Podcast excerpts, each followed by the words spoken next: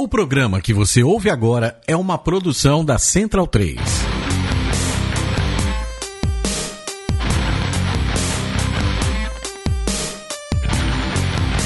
Começa agora o Xadrez Verbal. Bom crepúsculo, ouvintes da Central 3. Está começando mais um Xadrez Verbal, a sua revista semanal sobre política internacional em formato podcastal. O Felipe aprovou essa mensagem e eu vou chamá-lo Felipe Nobre Figueiredo, o homem por trás do tabuleiro. É, bom crepúsculo a todos os nossos ouvintes. Uh, sua voz tá meio anasalada hoje, Matias. O que que você tem? Aconteceu alguma coisa? Semana passada tá com problemas de ordem interna. É... Agora tá externando. Estou externando. É, Semana que vem eu tô morto. É, é isso. Semana que vem a apresentação do programa vai ser pelo robô do Google. Eu vou digitar Bom Crepúsculo ele vai ler Bom Crepúsculo.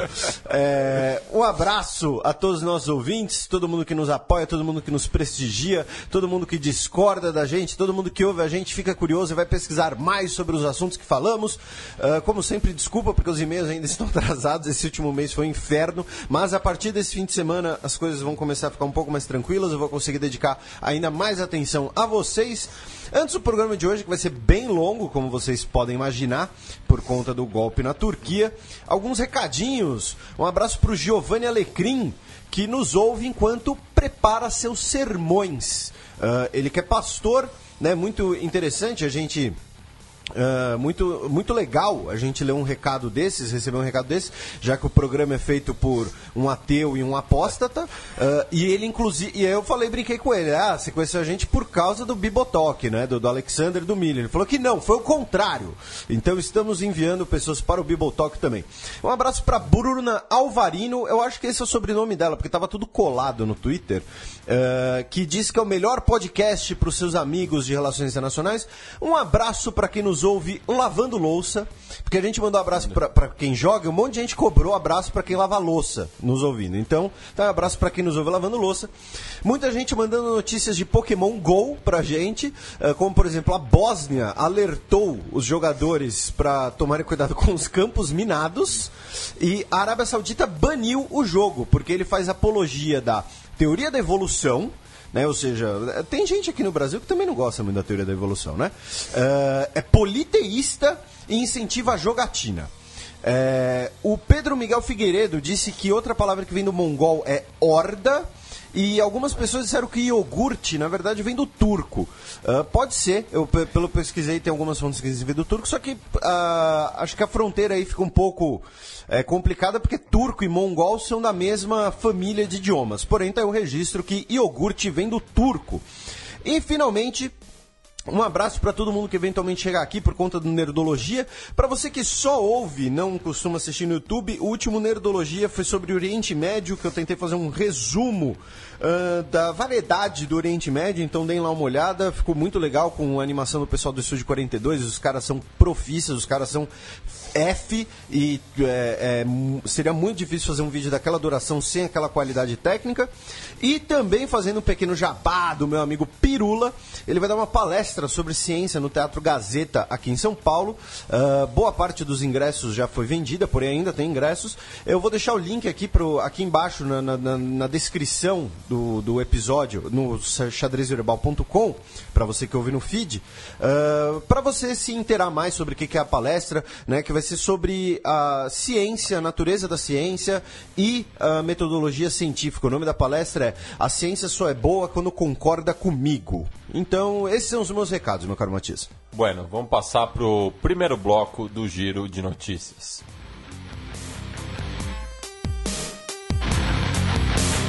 Giro de Notícias.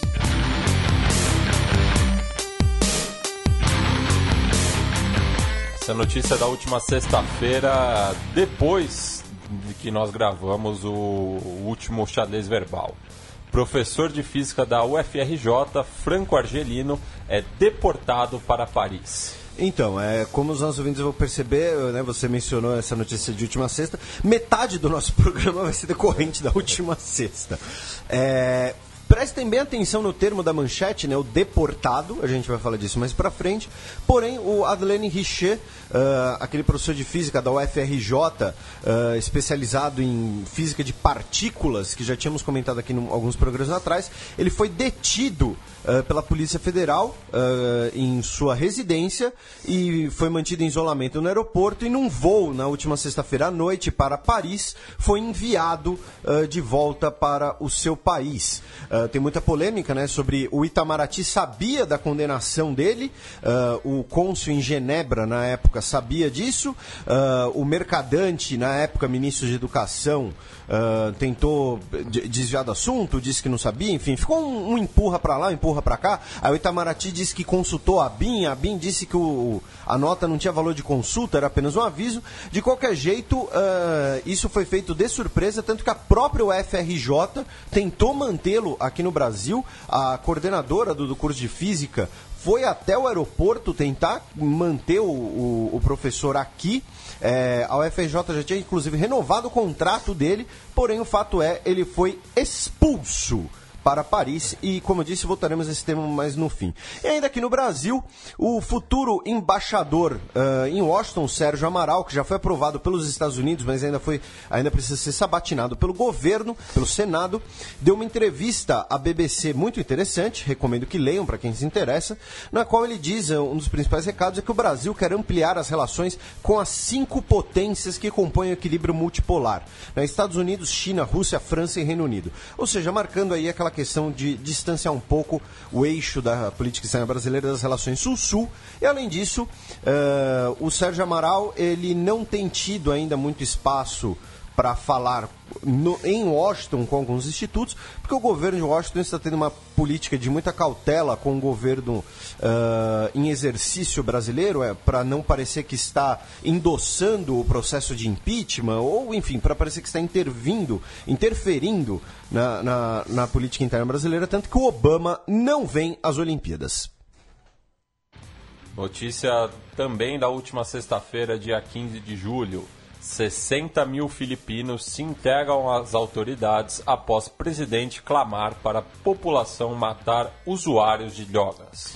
É, o presidente das Filipinas, recém-eleito, que comentamos em alguns programas, é o Rodrigo Duterte, que tem. que ele foi prefeito de Davao, e ele teria pacificado a cidade usando um mecanismo que a história brasileira conhece um pouco, chamado Esquadrões das Mor das, da Morte. Logo depois ele virar o presidente, uh, corpos nas ruas da, da, das Filipinas se tornaram um pouco comum por execuções foi uma, sumárias. Foi uma promessa de campanha dele também, né? E que... sim, e muita gente votou nele querendo na base é, da segurança. Né, que né? ele prometia 100 mil mortos é, que seria o necessário para limpar as Filipinas. É, então, e as pessoas votaram. Assim, e, e, lembrando, a questão aqui, independente do que você acha sobre o consumo ou não de drogas, estamos falando de uma pessoa que chega no meio da rua e fala: olha, você é um usuário de drogas, e pá, dá um tiro na sua cabeça. Né? Ah, daí, se o cara é ou não usuário de drogas, é ou não traficante, vai um pélago. Uh, isso tem colocado, inclusive, o governo das Filipinas em rota de conflito com a China, porque ele diz que os traficantes trazem as drogas da China, é a China que manda as drogas para lá. Lembrando que nós temos o problema em relação às fronteiras do Mar do Sul da China. Então temos aí uma questão também de política internacional. E eu, eu, fui pesquisar um pouco, porque quem sabe a gente fosse falar um pouco mais sobre esse assunto, mas talvez um pouco mais no futuro, embora né, quando 60 mil pessoas se entregam para a polícia para evitarem serem mortos por esquadrões da morte, que são incentivados pelo presidente, acho que essas 60 mil pessoas não vão ter condições muito boas de vida no futuro. É, quando ele era prefeito, eu, houve um caso de estupro em massa na cidade. E ele disse que lamentava o estupro, que estuprador não, não deve ser tolerado tal. Só que a moça era tão bonita que o prefeito devia ir primeiro. Estamos é, é, falando desse tipo de gente. É, isso é, é, é uma, uma aspas, citação. É uma citação. É, é, tem vídeo, inclusive. Né? E, e, ele depois falou que não era uma piada. Pois é. é notícia da última segunda-feira, dia 18 de julho. União Africana lança passaporte para permitir livre circulação entre 50 países membros do bloco. É, o, a União Africana lançou esse passaporte, que é uma medida ainda simbólica. Apenas os chanceleres vão ter o passaporte da União Africana. A ideia é conseguir negociar para tornar o passaporte efetivo e aberto às pessoas físicas, aos cidadãos comuns, digamos assim, até 2018. Lembrando que a União Africana reúne os 54 países do continente, menos o Marrocos. O Marrocos é o único país africano que não faz parte, porque a União Africana reconheceu uh, o Estado Árabe do Saara Ocidental, que o Marrocos diz que é seu território. Então, se isso for uh, concretizado, então, por exemplo, um cidadão da África do Sul vai poder viajar por todo o continente sem precisar de visto, sem precisar de, de, de, uma, de nenhuma burocracia, mais ou menos que nem o passaporte da União Europeia. Notícia da última terça-feira, dia 19 de julho. Ataques aéreos dos Estados Unidos na Síria matam mais de 60 civis.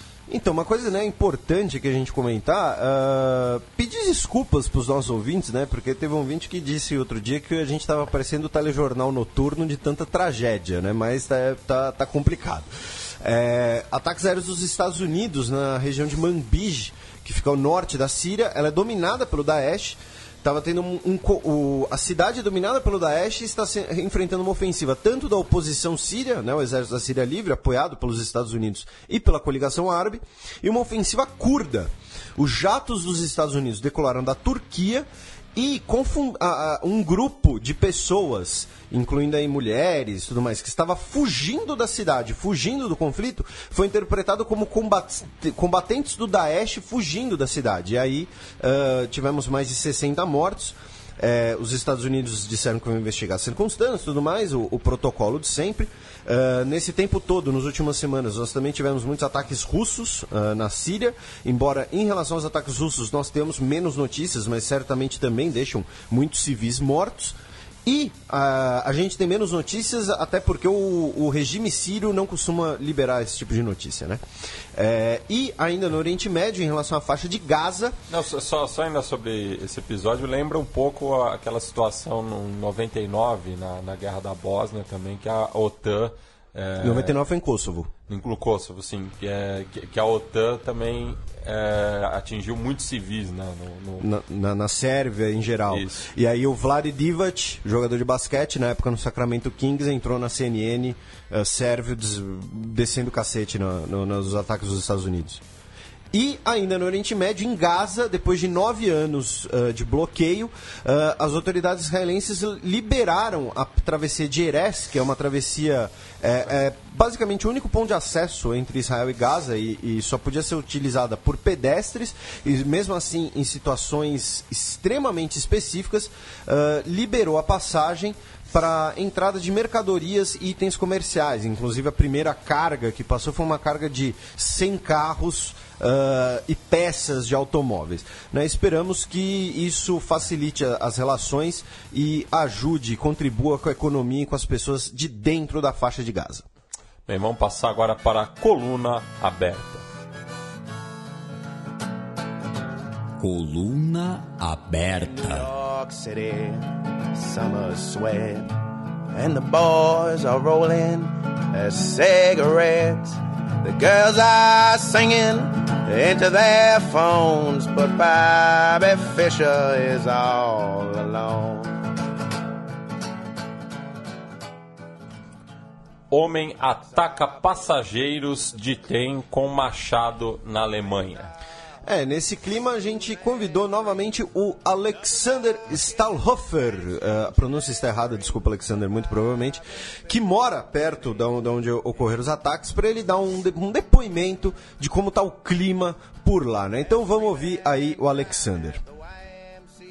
Bom crepúsculo, 20 do xadrez verbal, bom crepúsculo Matias, bom crepúsculo Felipe. Obrigado pelo convite para trazer mais uma vez uma breve opinião a respeito é, de um tema é, bastante quente aqui na Alemanha. Um, nessa última segunda-feira ocorreu é, um suposto atentado em um trem onde um jovem de 17 anos, também supostamente afegão, atacou um grupo de pessoas, primeiro um grupo de turistas de Hong Kong, Uh, e depois, ao, na fuga do trem, ele atacou também uma pessoa que estava, uma, uma senhora que estava na rua. Ele promoveu esse ataque utilizando uma faca e um machado. É, duas pessoas então do grupo de Hong Kong ficaram seriamente feridas e uma pessoa, essa pessoa então na rua, ela ficou levemente ferida. Um, repercussão do caso. Primeiro, é, se levantou uma série de dúvidas sobre a identidade do, é, é desse jovem, porque supostamente teriam sido encontrados documentos que é, mostrariam que ele talvez fosse afegão, é, talvez ele fosse paquistanês e não afegão, como se pensou de início. Mas o governo nega, a investigação segue na linha de que realmente ele é um menor de idade é, afegão. Depois a gente teve é, uma manifestação da Renate Künast, uma política do Partido Verde, que questionou o fato de os policiais terem aberto fogo contra o rapaz e matado ele. É, ela pergunta no Twitter se não seria é, se eles não foram capazes de render ele ao invés de matar ele. A polícia é, imediatamente reagiu no próprio Twitter dizendo que os políticos têm o direito de dar a opinião deles sobre assuntos que eles desconhecem, como a ação policial. É, depois foi explicado no dia seguinte que é, o rapaz estava a uma distância muito é, próxima aos policiais, aos dois policiais que o abordaram, e que é, ao receber comando de entregar as armas, é, o rapaz partiu para cima dos policiais e eles então agiram em legítima defesa, atirando contra ele. Uh, próxima repercussão foi é, como já esperado, a questão dos refugiados como um todo, né? E pessoas que cruzam a fronteira. Já que a identidade do rapaz estava em dúvida, se perguntou se é, como ele pôde entrar na Alemanha né, com documentos talvez falsos. Talvez falsos, né? Então é, eles questionaram isso.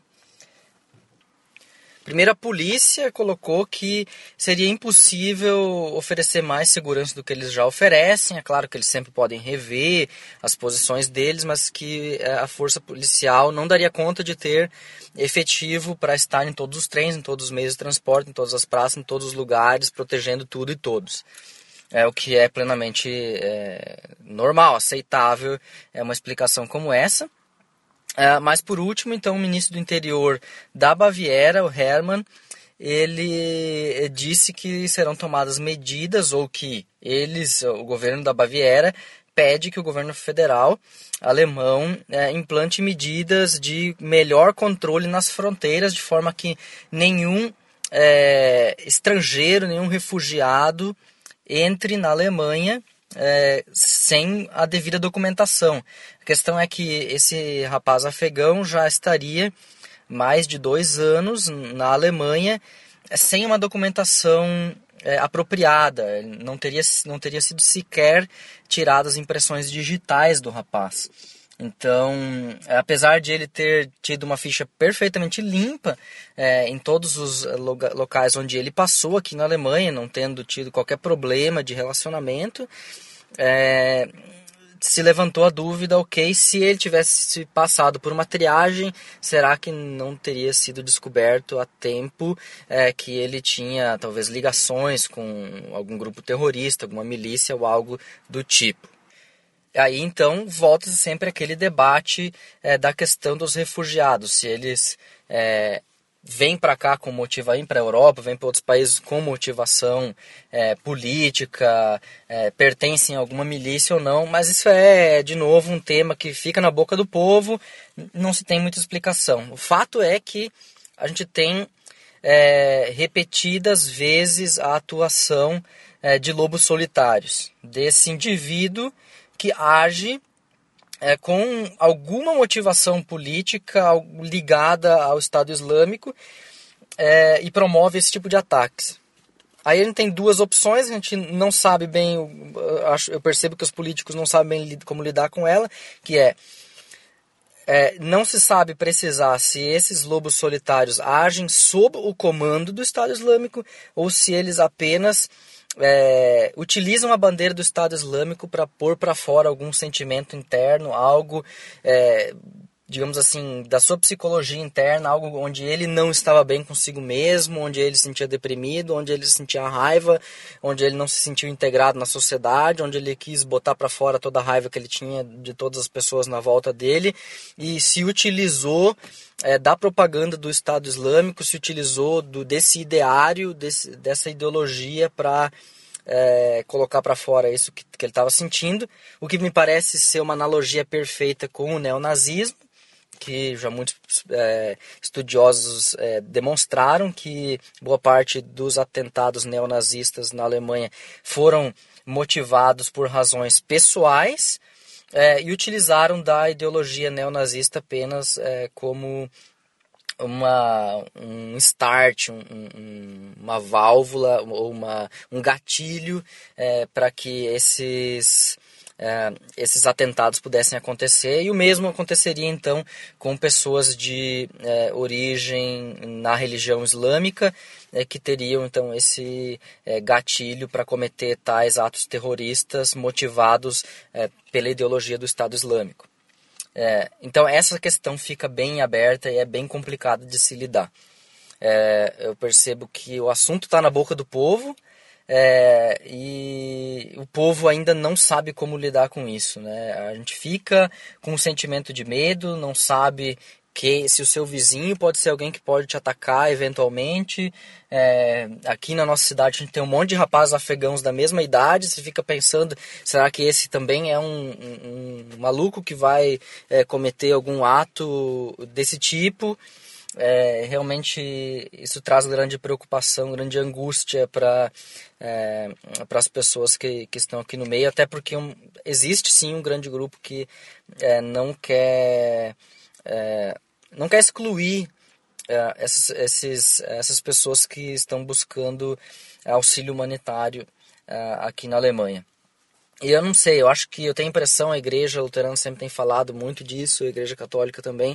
É, eu, como alguém é, que faz parte é, do corpo eclesiástico luterano, é, de que o governo precisa integrar melhor essas pessoas na sociedade, é, de forma a minimizar a influência desses, dessas milícias terroristas como o auto-intitulado Estado Islâmico. Bom, em resumo, essa é a, o acontecido da semana e o clima aqui. O debate continua hoje, sexta-feira, e, ainda tem uma opinião nova, algo novo saindo no jornal. Então o assunto está tá bem quente por aqui ainda. Obrigado pelo espaço e eh, sigamos adiante aí com as uh, notícias da semana.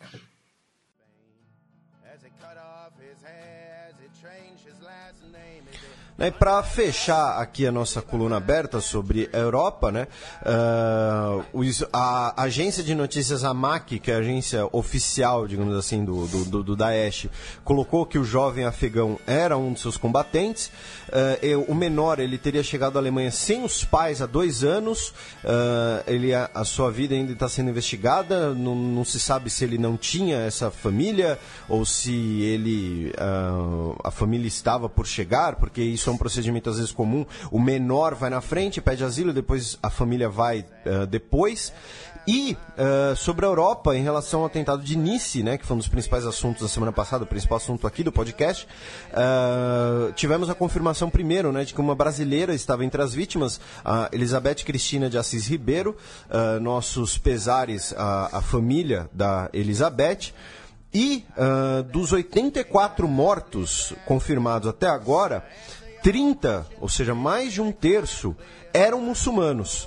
Uh, o Oussini Jamuli, de 62 anos, que é presidente de uma, de uma associação marroquina da cidade, uh, colocou que o alvo do terror é a sociedade inteira e a liberdade, ele que, que é islâmico, e ele explicou que tinha muitos muçulmanos na festa, porque a data do 14 de julho é uma data cívica, ou seja, não é uma data de uma religião específica, por ser uma data cívica, tem muita presença de famílias que levam suas crianças para ver a queima de fogos, então não tem muito consumo de álcool, que, é, lembrando, uh, muçulmanos não podem beber bebidas alcoólicas, e isso explicaria a grande quantidade de muçulmanos na festa, e aí mais ou menos um um terço das vítimas são muçulmanas do atentado de Nice. E segundo autoridades francesas, o autor do ataque estava planejando isso há pelo menos um ano e cinco cúmplices foram detidos na última quinta-feira, também conhecido como ontem, já que gravamos esse programa na sexta, dia 22. Vamos passar para o quadro das efemérides semanais. A Semana na História.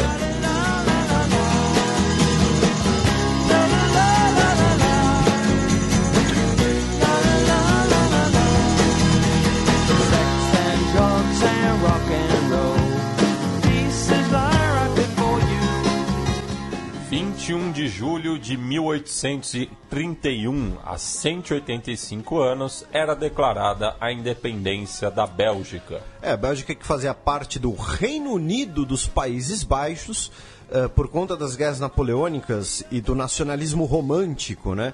Eh, que é o romântico no sentido da- das aulas de literatura que vocês dormiram, ou então às vezes que vocês dão aula de literatura, né? Devemos ter professores e professoras de literatura entre os nossos ouvintes.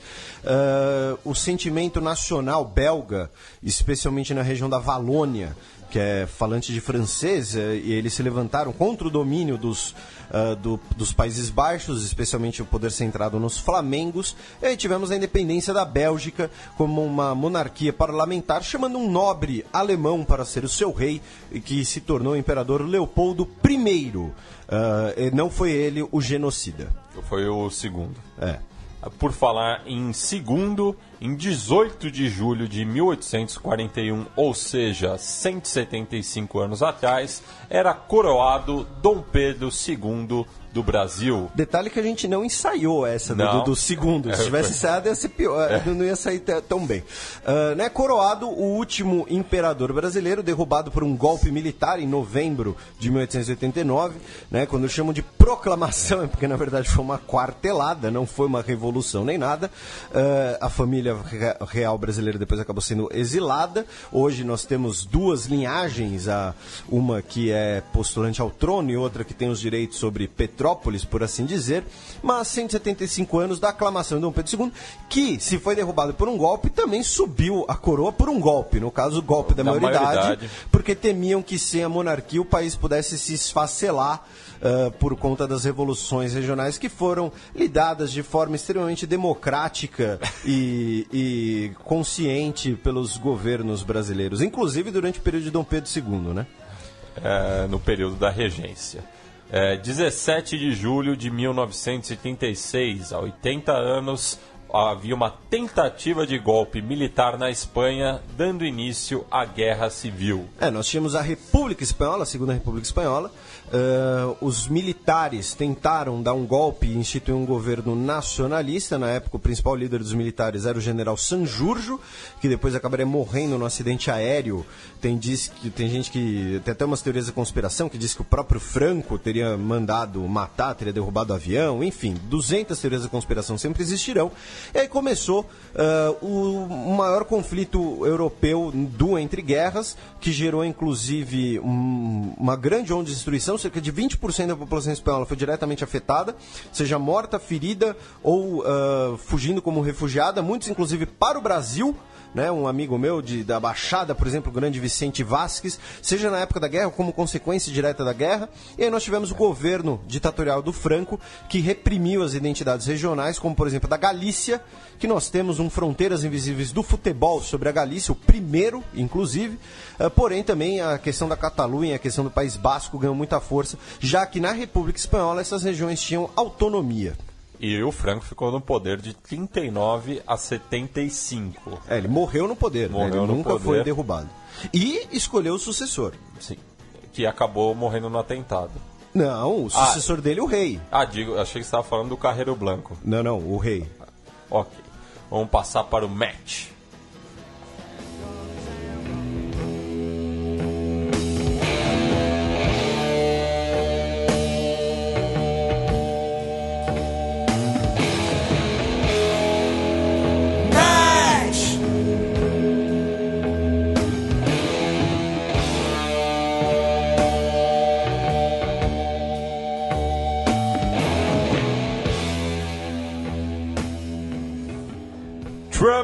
Aceita a indicação republicana como candidato à presidência dos Estados Unidos. Isso ocorreu ontem, dia 21 de julho, na convenção republicana em Cleveland. É, ontem à noite a convenção já estava durando alguns dias. Acho que se a gente for inclusive ser muito preciso, acho que o discurso do Trump já era sexta-feira aqui no Brasil, não tenho certeza, já tinha passado a meia-noite, mas enfim, ele abro aspas, com humildade e gratidão, eu aceito sua indicação para a presidência dos Estados Unidos. Mas isso foi ele que escreveu mesmo, né? É, eu acho que foi. Eu- a gente vai para quem não entendeu, a gente vai explicar. para quem quiser, tem o discurso na íntegra, né, no, no YouTube, no, no seu site de, de notícias favorito. Aqui a gente vai apenas aqui pegar algumas ah, pincelar. Ele fez um discurso bastante forte e de certo modo bastante ah, personalista. Personalista no sentido de colocando que o seu governo é, é a salvação para a América, né? América no sentido que eles usam. É, que ele, ainda por cima, ele seria essa solução de que a, a outra opção é uma catástrofe. Né? Tanto que ele colocou, nessa corrida para a Casa Branca, eu sou o candidato da lei e da ordem. É, e, e durante a campanha, nas primárias, eh, tinha um mote Make America Great Again, e durante a convenção em Cleveland, o mote mudou para Make America Safe Again. Ah, então, aí você vê que. é, até porque isso muito provavelmente tem a ver com os últimos ah, ocorridos em relação à violência de, entre negros e brancos e a morte de policiais, inclusive por ativistas negros em Dallas, que nós mencionamos. E essa semana nós tivemos a morte de três policiais em Baton Rouge, Louisiana, a gente já vai falar disso. Ah, tanto que ele fez muitas críticas ao Obama por ter dividido o país pela questão da raça. Porque, obviamente, até a eleição do Obama, os Estados Unidos não tinham nenhum problema racial. Sim. É, é, v- I- Inclusive você pode ver no, no, no próprio. no- nos 56 presidentes anteriores. Sim, e, e você vê pela demografia do país. As regiões onde tem mais negros não são as regiões mais pobres do país e por aí vai. Mas enfim, obviamente aqui a gente está ironizando, tá? Deixando claro. Obviamente isso é uma questão muito, muito mais complexa que envolve a escravidão, a herança da escravidão e tudo mais. Porém, o fato é, ele fez diversas críticas ao Obama por ter dividido os Estados Unidos por raça ah, e fez muitas críticas a Hillary ah, pela sua, pela, su- pela seu desempenho no Departamento de Estado. E, e- e só me corrigindo, o, o Obama é o qua- 44 presidente americano, só que é, em número de mandatos, daí Ah, sim, sim. são. Como pessoa, ele é, É. o 44. É, mas, mas os nossos ouvintes perdoam porque eles sabem que a gente é de humanas, que a gente não sabe fazer conta. É, então ele criticou muito a Hillary por sua, seu desempenho no executivo. Não tanto como senadora, enfim, ou como primeira-dama. Ah, colocando que por conta dela, ele, o- ele foi bem assertivo. Ele colocou que o, o crescimento do Daesh, do auto-intitulado Estado Islâmico, e a situação na Síria, no Iraque e na Líbia é culpa direta da Hillary Clinton. E lembrando, obviamente, da, da morte da- das pessoas que formavam a missão americana na Líbia. Eh, que aí tem o escândalo dos e-mails da Hillary, que ela, que ela sabia do que estava acontecendo, mas n- não agiu rapidamente, não agiu da forma mais apropriada para permitir que essas pessoas fossem evacuadas, fossem salvas. Eh, e aí dá para resumir essa série de críticas que ele fez na seguinte frase: Esse é o legado de Hillary Clinton. Dois pontos: morte, destruição, terrorismo e fraqueza. Ele repetiu que vai construir um muro no, no seu discurso oficial, ou seja, deixa de ser propaganda que dá para fazer caricatura, enfim, fizeram até um muro em volta da estrela dele na, na calçada da fama. É, é, ele falou isso no, no discurso oficial, ou seja, agora se torna na pauta de campanha. E uma coisa, agora tentando sair um pouco da questão do personagem, né? Porque ele acaba polarizando muito ah, os sentimentos em relação a ele, inclusive dentre os nossos ouvintes, a gente tem ouvintes que, que apo- apoiam a ideia do Trump, né? eh, As ideias conservadoras do Trump. Ah, Uma coisa que é muito importante a gente analisar foi a frase dizendo que a prioridade do seu governo será, novamente abro aspas, o americanismo, não o globalismo. Ou seja, o Trump muito provavelmente vai retomar a tradição republicana eh, de uma postura dos Estados Unidos muito isolacionista perante os, os conflitos internacionais. Né? Uma postura que os Estados Unidos teve, por exemplo, no período entre guerras. ah, nos governos republicanos entre guerras até a eleição do, do Roosevelt, quando ele passa a dedicar um pouco mais de tempo à América Latina como um todo, né, a política da boa vizinhança e também fortalecer suas relações com a Europa. Mas, por exemplo, os Estados Unidos, ele não fez parte da Liga das Nações. Né? Os Estados Unidos, eh, ele teve uma postura isolacionista, não só no entre guerras, mas em diversos outros momentos. Mas essa era uma tradição republicana, que colocava que os Estados Unidos, por ser um país continental e por estar num, num continente separado da Europa, os Estados Unidos pode e deve se isolar dos problemas europeus, ah, do, desses problemas do velho mundo e redimir o velho mundo no novo mundo, que é uma das bases ideológicas do chamado Destino Manifesto, né? Ou seja, os Estados Unidos têm um continente inteiro para explorar, para povoar, para espalhar a palavra cristã, inclusive, tem um forte componente religioso no Destino Manifesto. Então, esse isolacionismo que foi praticamente abandonado com o Roosevelt em 33, e depois nós tivemos a Guerra Fria e tudo mais, ah, ele é um pouco forte no, no discurso do Trump. E é uma tradição republicana. De olha, os Estados Unidos é, é- é a gente aqui, a gente cuida da nossa vida aqui, cresce aqui, cresce nossa economia aqui, o mundo que se explode, isso é problema do mundo. E- e- mas isso você diz no, no, no século XX, né? Porque no século XIX, por exemplo, James Monroe era, era do, do Partido Democrata e criador do... da, da do- doutrina Monroe. É. Exata- ma- mas exatamente, os democratas eles sempre tiveram uma postura um pouco diferente e, e essa configuração dos partidos americanos é, Ela- ela é mutável. É, ela é mutável, né? Tanto que o né, é, é justamente com o Roosevelt que isso muda um pouco. Né? Ah, então, é, é interessante a gente ter essa, essa noção de que essa frase do Trump ah, pode denotar uma política externa que, inclusive, gere efeitos no resto do mundo, tanto na política quanto na economia, o que inclui, obviamente, o Brasil. Né? O Brasil sendo também um país americano, embora eles achem que não é um país americano. É, então, é- essa é uma coisa para a gente ficar de olho, essa possível, esse possível isolacionismo do Trump em sua política externa. Outra polêmica da, da- da convenção republicana, e talvez tenha sido a maior polêmica delas, foi o discurso do Ted Cruz.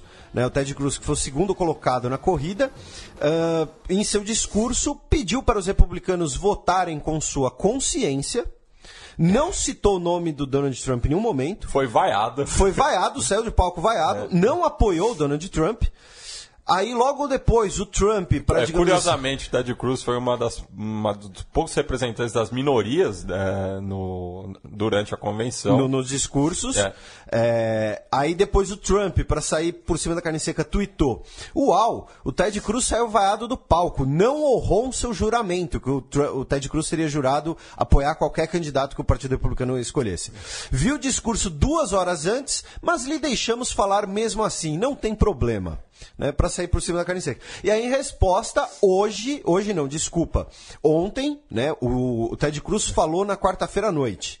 Aí ontem de manhã, ah, durante o café da manhã, ali com a mesa da delegação do Texas, o Ted Cruz teria comentado assim a mesa, mas sabe quando tipo o cara berra na mesa para algum jornalista ouvir e sair na imprensa que eu não tenho o hábito de apoiar alguém que ataca minha esposa e ataca o meu pai.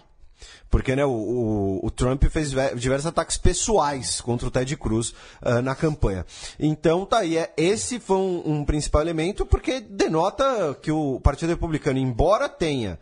O, establishment republicano, embora tenha concedido apoio ao Trump, o Trump tenha conseguido arregimentar mais apoio dentro do partido, até com a sua nomeação a vice, pelo menos uma pequena dissidência do Partido Republicano, talvez ele ainda enfrente. E finalmente, né, como o Matias já brincou, a outra polêmica, essa é mais das colunas de fofoca, foi da, do discurso da esposa do Trump. Ah, qual o nome da esposa do Trump mesmo? É, Melinda. Melinda, é. A, Me- a Melinda, desculpa, porque eu não esqueci aqui de, de colocar, desculpe.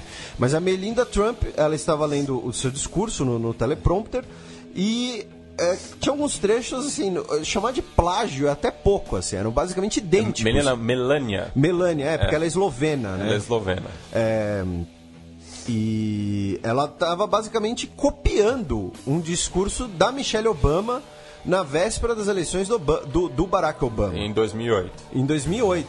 Assim, fizeram até uma colagem, tem no YouTube, assim, os trechos colados, assim, a- as mesmas frases praticamente. E, e dizem também que o, o, o filho do Trump copiou o Reagan.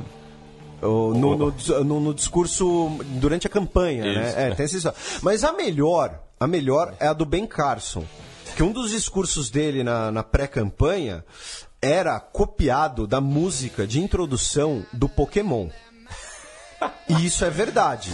Podem procurar. É, tipo, eu não lembro direito a frase, mas, mas- até porque eu não, É, lembro- eu- eu não conheço a letra da música do Pokémon. Você, você eu conhece já Pokémon? velho.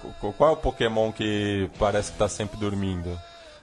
É, é um- eu sei que é um gordão, é, parece um urso. É, que esse é o Ben Carson. Ele parece sempre que tá dormindo. Nossos ouvintes certamente vai, vai ter uns 20 tweets dizendo o nome de- desse Pokémon que parece um urso. Mas enfim, aí ficou um jogo de culpa pra cima e pra lá, né, dizendo que ah não, ela se inspirou porque ela admira Michelle Obama. Ah não, a culpa foi dos redatores do discurso, bababá. Até a hora que alguém teve que servir de bote expiatório e aí a Meredith McIver, ela deve ser parente do MacGyver, não sei, que pertence à organização Trump, assumiu a responsabilidade porque ela estava discutindo ah, com a esposa do Donald Trump ao telefone ideias para o discurso. E aí a esposa do Donald Trump disse que ela é muito fã da, da Michelle Obama e aí teria citado algumas passagens do discurso. E aí a a roteirista anotou como sugestões, como coisas que ela achava interessante, e é, por conta disso. É, ela teria depois se confundindo com as anotações e feito simplesmente, ah não, isso aqui foi, sei lá, umas ideias que eu tive, umas ideias que ela deu e colocou direto no discurso e ficou esse plágio direto. De qualquer jeito, joga uma saia justa porque acaba colocando que ela admira Michelle Obama, né? Que é a, a concorrente, digamos assim, né? E ainda nos Estados Unidos, para fechar, nesse, nesse domingo, nós tivemos três, eh, três policiais mortos em um ataque realizado por vários indivíduos armados em Baton Rouge, no estado da Louisiana, no sul do país, que é um estado que tem grande população negra. O ataque está sob investigação. O Barack Obama disse que não há justificativa possível para essa violência, eh, que todo o aparato da federal está à disposição do estado da Louisiana, o FBI e tudo mais. Eh, isso muito provavelmente se encaixa na questão de tensões raciais, embora esse aspecto nas matérias tenha ficado um pouco é, um pouco velado, né? Acho que justamente para não dar mais combustível para isso. Porém, registrando aí que também tivemos mais um ataque contra policiais nos Estados Unidos, que está ligado inclusive ao discurso do Trump contra o Obama. Bem, vamos passar agora para o assunto quente da, da semana, né? Desde a semana passada, vamos para o cheque.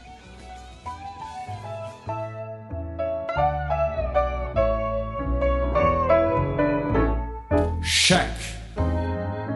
Y el cafillo donde estaba cuando caíste en desgracia, el que siempre acompañaba tus momentos de vida. Bem, já na semana passada, eh, durante a, a gravação do xadrez verbal, a gente já, já vinha sendo avisado pe- pelos nossos ouvintes que demonstravam preocupação pelo que acontecia na Turquia, já que parece que houve um golpe de Estado no país.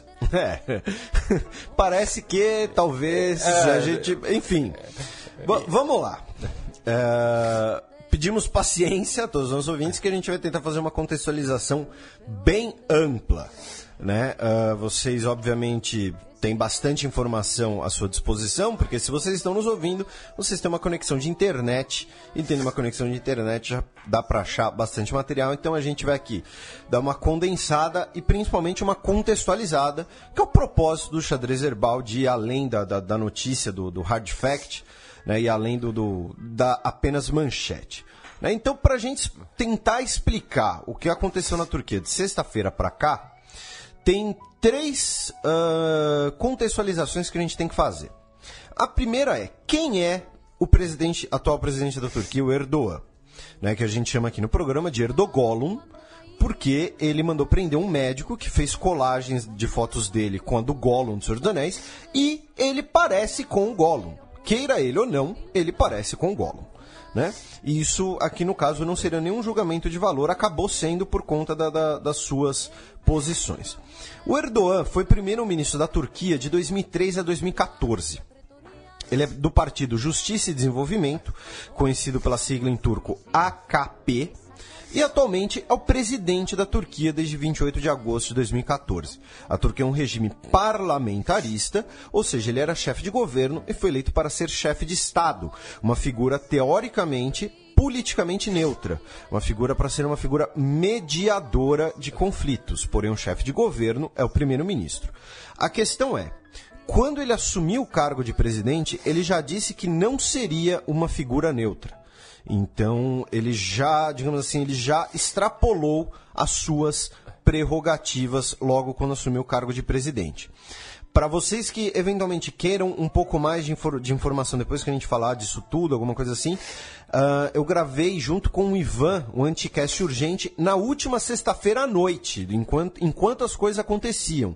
Então aqui, obviamente, a gente vai ter muita informação posterior, mas lá, para quem quiser, tiver curioso, tem também questões ali do momento. O Erdogan, ele tem, ele antes de ser inclusive primeiro-ministro da Turquia, ele foi prefeito de Istambul de 94 a 98. Inclusive, quando ele foi prefeito de Istambul, ele foi banido da vida pública, condenado a ba- ser banido da vida política por ter lido um poema religioso em público, num comício. Ele vem de um partido que é considerado um partido islamista radical. O AKP é uma dissidência do antigo Partido da Virtude, que, como o próprio nome já, já induz um pouco, era um partido religioso, um partido islamista, que foi banido ah, por contrariar as leis turcas que são extremamente laicas, a gente vai falar um pouco disso. Ele é visto como um democrata conservador, adota políticas econômicas liberais ah, e seu governo acabou sendo uma espécie de social-democracia. Ele, até pelo período que governou, de 2003 a 2014, ele no cenário internacional sempre foi muito com- comparado com o Lula. Ah, ambos terem governado países ah, num regime de social-democracia, países que ganharam muita notoriedade nesse período, tiveram um desenvolvimento econômico e ambos de origem popular. O Erdogan não, é, não era uma pessoa da, da elite turca, do, establi- do establishment turco, tanto que antes de ser eleito ele, ele tentava a carreira de ser jogador de futebol, como curiosidade assim, né? Ah, ele teve a pena ah, de ter sido banido da vida pública, ah, revertida ah, devido à questão da, da tolerância e intolerância religiosa. E quando ele foi, quando ele foi primeiro-ministro, o que marcou muito o seu governo foi a chamada Visão 2023, que será o centenário da República Turca, fundada em 1923, de quando a Turquia seria então uma potência regional, seria uma potência mundial, talvez. Ah, nesse sentido, ele acelerou as negociações turcas para entrar na União Europeia, ah, aumentou a infraestrutura do governo, a infraestrutura do país, desculpem, tentou conciliar o, governo com os movimentos curdos, ao mesmo tempo que jogou boa parte dos movimentos curdos na clandestinidade e ah, usou da força contra o- os movimentos curdos, os partidos curdos, a população curda em geral, embora tenha tentado essas conversas de paz, deve ser colocado. E ele, os seus últimos anos de primeiro-ministro e após ele assumir como presidente, são marcados por um crescente ah, autoritarismo de sua parte. Por isso que nós sempre condenamos ele aqui. O- esse autoritarismo na perseguição aos curdos, na perseguição à oposição a ele, com dois movimentos de expurgos nos últimos anos dentro da máquina estatal turca um autoritarismo especialmente contra a imprensa. A Turquia prende jornalistas, ah, mesmo antes do golpe. Ela prende jornalistas de forma arbi- arbitrária, fechou jornais, ocupou redes de televisão, ele processou, eh, mandou prender e prendeu o médico que fez a colagem lá por ele parecer com, com um golo. É mais ou menos como aqui no Brasil, por exemplo, quando faz caricatura, colocando que a Dilma parece com a Mônica, da turma da Mônica, e aí você prende a pessoa. Tipo, assim, não é um julgamento de valor. O, o Erdogan parece o Gollum, a Dilma parece a Mônica, o Serra parece o Mr. Burns, e por aí vai, não é culpa nossa. entendeu? Enfim, ah, ele processou o comediante alemão por calúnia também, difamação. É, ele processou 30 pessoas no Twitter que falaram mal do governo. Falaram mal do governo no Twitter, processa. É, então, ele teve um crescente autoritarismo nos últimos anos, porque ele pretende, eh, ele gostaria de que a Turquia fosse um país presidencialista, concentrasse figuras em apenas um indivíduo. Obviamente, na cabeça dele, esse indivíduo seria ele mesmo. Eh, ele, ao defender a proposta do parlamentarismo, como já repercutimos num programa passado aqui, inclusive defendeu, ah, como exemplo de sucesso do presidencialismo, um governo alemão que durou de mais ou menos 33 a 45, ah, na qual o, o líder alemão nesse período era um cara chamado Adolf Hitler, para você que não, não fez a conexão com as datas. É, e ele é marcado também por cultuar novamente a identidade otomana turca, a herança do Império Turco Otomano.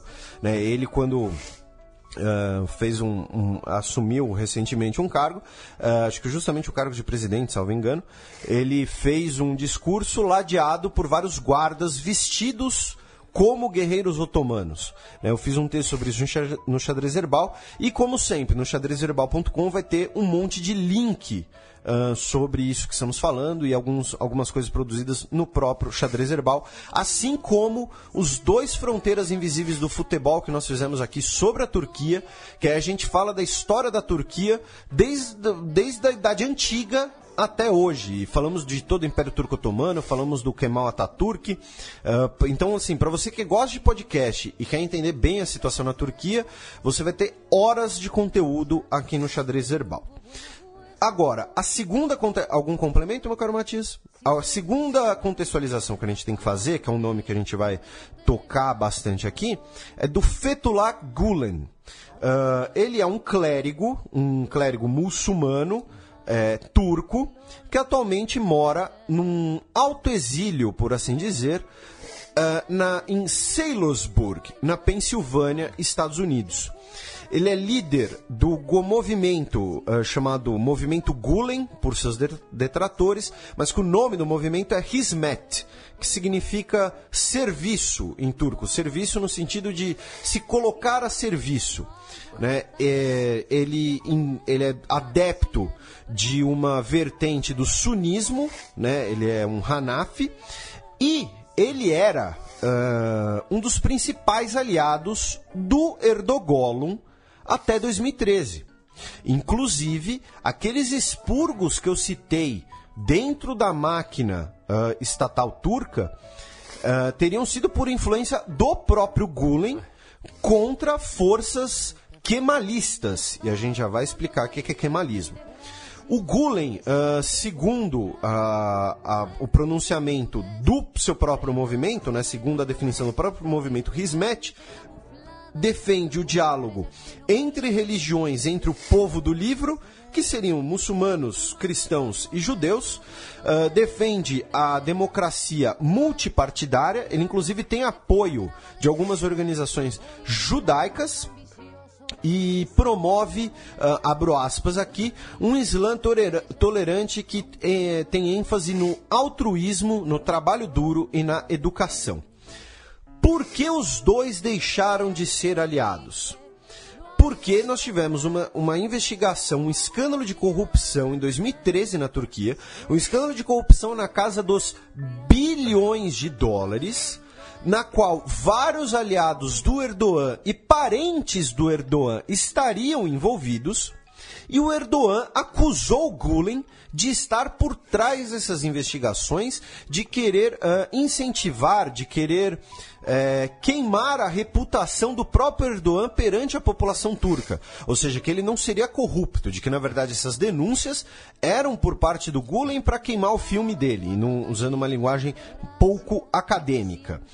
Por conta disso, a Turquia classificou o movimento do Gulen como movimento terrorista e o próprio Gulen, o Fethullah Gulen, é o número um na lista de ah, mais procurados, digamos assim, da polícia turca.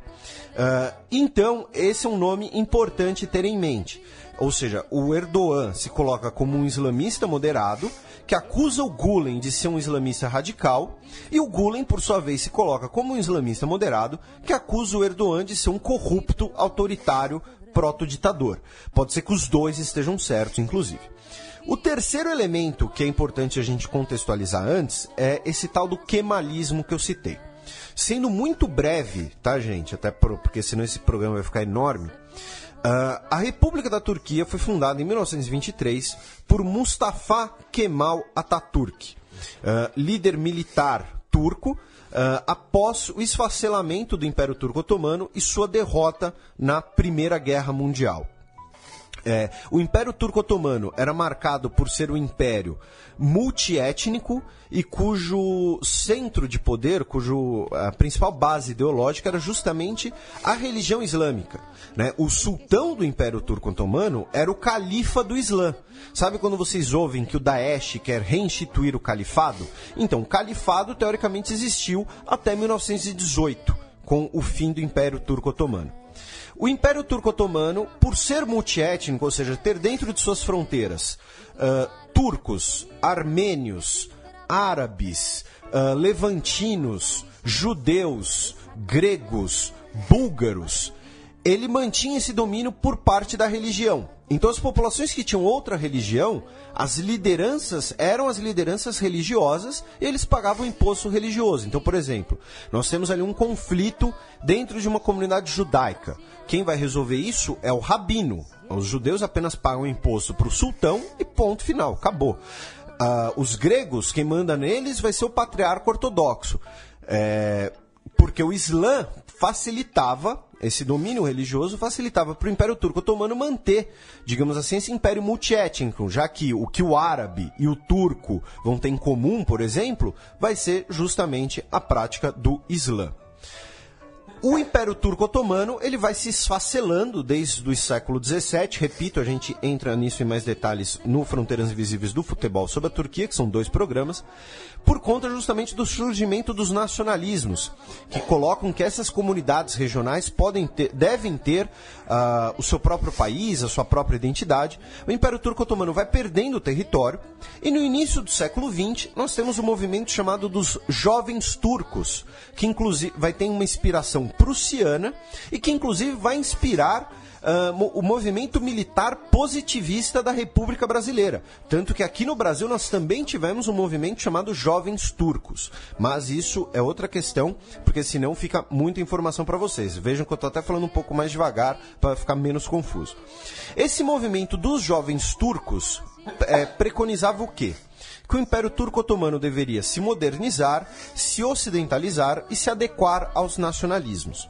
Com a derrota na Primeira Guerra Mundial, a derrubada do sultão, o fim do califado, a Turquia se vê com o risco de ser praticamente ah, dividida, durante a Primeira Guerra Mundial, inclusive, né, de ser dividida, de perder terreno para os seus vizinhos. Então, esses jovens turcos basicamente sobem ao poder tomam o poder e mantêm, a- tentam manter a Turquia ah, unificada, o território turco unificado, ah, e fundam posteriormente a República da Turquia. E a base desse pensamento, desses jovens turcos liderados por Mustafa Kemal Atatürk, vai ser chamado de Kemalismo, que é, se antes nós tínhamos o Império Turco multiétnico e religioso, agora nós teremos uma Turquia extremamente laica, quase antirreligiosa e extremamente nacionalista, o nacionalismo turco. Tanto que é por conta dessas ideias que nós teremos, por exemplo, o genocídio armênio em 1915. No contexto da Primeira Guerra Mundial, a Turquia não reconhece o genocídio, diz que os armênios estavam lutando ao lado dos russos, foi um ato de guerra, porém, ali, é, por conta da ascensão dos jovens turcos e desse pensamento kemalista, nós temos agora um nacionalismo turco, que vai colocar que o búlgaro, que o grego, que o armênio, que o árabe não são turcos, então eles não fazem parte desse país, então eles podem ser expulsos, podem ser exterminados. Nós também tivemos, na mesma época, extermínio de gregos e expulsão e extermínio de búlgaros, assim como a Bulgária expulsou os turcos que moravam na Bulgária. E o kemalismo se tornou então a ideologia predominante na Turquia desde então, especialmente pelas Forças Armadas turcas, que se colocam como guardiãs dessa constituição turca e desse laicismo do Estado turco, desse pensamento quase antirreligioso. Tanto que nos últimos 50, 60 anos nós tivemos cinco golpes ou tentativas de golpe no- na Turquia. O último, antes desse de 2016, ah, na década de 1990, foi justamente porque o primeiro-ministro era islamita. Então, as Forças Armadas emitiram um, um ultimato falando: olha, ou você deixa de querer ah, defender ideias religiosas em público, ou então a gente vai te derrubar. E ele renunciou. Né? E estamos falando aqui de, por exemplo, na Turquia, durante muito tempo, o uso do véu pelas muçulmanas foi proibido. Ah, os homens que são ah, islamistas na, na Turquia costumam deixar o bigode crescer. E lá o homem que não tem bigode é sinal de você ser laico, de você ser um kemalista. E o kemalismo, só para concluir deixar muito claro, ele é muito presente nas forças armadas turcas, que são anti-religiosas, que são anti-islamistas. Ok? Então esses são três, dois nomes e um conceito importante da gente ter em mente para poder falar daqui para frente. Ah, complementos, meu caro Matias? Então, seguindo. Agora vamos para a parte factual. Na última sexta-feira, nós tivemos essa tentativa de golpe na Turquia. Ah, o início do golpe foram quando pontes, de- as pontes de Istambul, que ligam Ásia e Europa, foram fechadas por tanques. Nós tivemos sobrevoo de caças ah, e tivemos uma tentativa de capturarem ou assassinarem o Erdogan, que estava num resort turístico de no, pro fim de semana, alguma coisa assim, ah, no sudeste do país, ali perto da, da costa com o Chipre, alguma coisa assim. Ah, o golpe, a tentativa de golpe, não teve sucesso e em 48 horas tudo foi debelado. O- nos primeiros momentos, os- as forças golpistas, a gente vai chamar assim por questões didáticas, tá? Mas a gente não sabe direito quem é quem ainda, a gente vai falar sobre isso. As forças golpistas ah, tomaram o poder de redes de TV e veicularam um comunicado que a gente até na- narrou aqui no último programa quase ao vivo. E esse grupo que mandou esse comunicado para as redes de TV era um grupo que se chamou de Conselho da Paz no Lar, eh, em inglês Peace at Home Council, que eh, está diretamente ligado a um dos principais princípios do Ataturk, do Kemalismo. Né? Kemalismo vem do, sobre- do- do sobrenome original dele, né? porque Mustafa Kemal Ataturk significa. O Ataturk significa pai dos turcos, que foi um sobrenome concedido a ele pelo parlamento turco e que ninguém mais pode usar. Ah, então tem o nome de Kemalismo, que é o sobrenome dele. Ah, e e esse nome paz eh, no lar, paz em casa, conselho da paz em casa, remete a um dos princípios do kemalismo, que é paz em casa, paz no mundo, que era ah, inclusive a doutrina de política externa do Ataturk quando ele foi o líder turco. Ah, após o golpe, eh, diversos movimentos começaram a especular as origens ah, do golpe, ah, as possibilidades do golpe, a gente vai falar um pouco disso. Inclusive, já, já tinha se colocado ah, na própria sexta-feira à noite, nessa conversa, por exemplo, que eu tive com o Ivan, de que talvez fosse uma coisa, inclusive, orquestrada pelo próprio AKP para aumentar os seus poderes. É, um artigo da BBC assinado pelo Enz- En- Enzgi Bazaran disse que ah, o- a declaração da junta que foi à TV durante o golpe lembra muito os discursos do Ataturk para os jovens turcos. Por outro lado, ah, como essas referências eram muito óbvias, muito explícitas, elas podem ter sido colocadas intencionalmente para insinuar um golpe kemalista em vez de um golpe gulenista, em vez de um golpe de islamistas pró-Gulen. Ah, e a gente já vai falar um pouco disso, só colocando aqui alguns elementos durante o golpe. Nessas 48 horas, nós tivemos ah, resistência tanto de elementos das Forças Armadas quanto ah, da população em relação aos golpistas. O Erdogan apareceu via webcam no canal da CNN turca e pediu para que as pessoas saíssem às ruas para impedir que os militares, militares tomassem o país. E aí, essa resistência popular pode ter sido orquestrada, ela pode ter sido contra islamistas, não necessariamente a favor do Erdogan, ela pode ter sido a favor do Erdogan. E aí nós tivemos linchamentos de soldados que participaram do, do golpe e nós tivemos lugares considerados importantes para a história secular da Turquia ocupados por essa população, ou seja, talvez para impedir que forças islamistas tomassem esses símbolos. O presidente turco chegou a Istambul logo depois, após tropas leais ao governo tomarem o aeroporto, e, em entrevista coletiva na sala do aeroporto, disse que a insurreição militar era um ato de traição, que os responsáveis pagarão caro e de que eh, ele continuava no poder e que era uma oportunidade de limpar as forças armadas do país.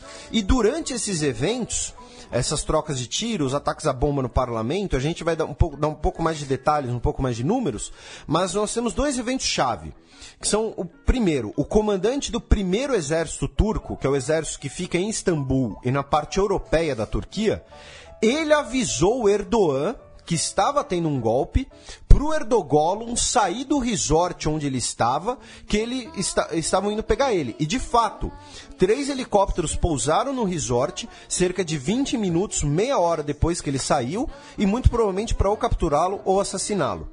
E segundo, ou seja, nós temos aqui um, um, líder importante do exército que se manteve leal ao Erdogan.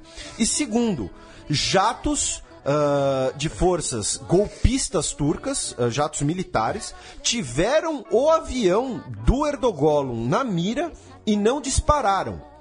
Uh, uma das, das explicações é de que o piloto do jato presidencial teria conseguido convencê-lo de que aquilo era um voo da Turkish Airlines civil e de que tinham pessoas comuns lá dentro e de que se eles abatessem o avião ia dar uma desgraça toda. E aí começou-se uma série de especulações. No sábado, uh, uma nota do Partido Comunista da Turquia. E por que eu estou lendo aqui uma nota do Partido Comunista da Turquia? Porque ele é um partido que sempre fez oposição ao Erdogan. Os outros partidos são um pouco mais maleáveis, ou então são partidos, os partidos curdos, que são partidos de identidade étnica. O Partido Comunista da Turquia emitiu uma nota dizendo que o AKP é responsável por tudo que aconteceu hoje. Todos os fatores e condições que levaram à situação atual são produto do governo AKP e dos chefes domésticos estrangeiros que o dominam.